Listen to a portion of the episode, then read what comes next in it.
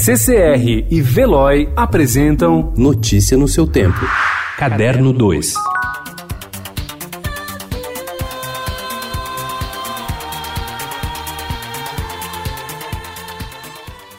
Em um momento dos anos 80, o produtor e compositor George Moroder perguntou para a cantora Donna Summer como ela imaginava que seria o mundo dali 10 anos. Havia argumentos de sobra para essa afirmação. Naquela época, ela ostentava o título de rainha da disco music, com canções cuja batida de sintetizador foram criadas por ele.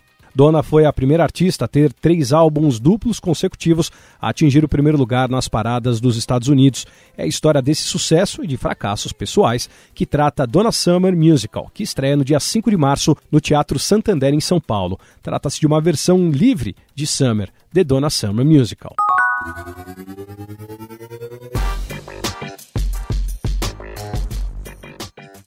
Martin Eden é um jovem pobre e inculto que deseja tornar-se escritor. Essa é a linha geral do romance de mesmo título de Jack London, agora adaptado para o cinema pelo italiano Pietro Marcello.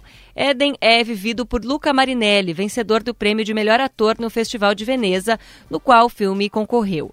Este é considerado o livro mais autobiográfico de Jack London, cuja vida aventurosa encanta os leitores até hoje. Seus livros tornaram-se objetos de estima de várias gerações e são reeditados até hoje. Uma galeria espanhola leiloará em março mais de 600 objetos do poeta Pablo Neruda, incluindo manuscritos, objetos pessoais e livros dedicados a Gabriel Garcia Marques ou Salvador Allende, colecionados por mais de 25 anos por um enólogo apaixonado pelo Nobel chileno. O leilão será no dia 19 de março, às 3 da tarde, terá um preço inicial de 650 mil euros. Todas as peças serão vendidas em um único lote, a pedido expresso do proprietário. Volto, volto, volto, eu que sou filho do sol. Ricardo não é uma pessoa confiável. Na quarta à noite, na apresentação oficial de Vento Seco de Daniel Nolasco no Zoo Palast, o curador da sessão Panorama, Michel Stutz, disse que estava muito feliz de apresentar um filme tão ousado e corajoso. Vento Seco é, desde logo, candidato à Palma Queer, o Ted Bear, na Berlinale de 2020. Imaginário gay, fetichismo, sexo oral.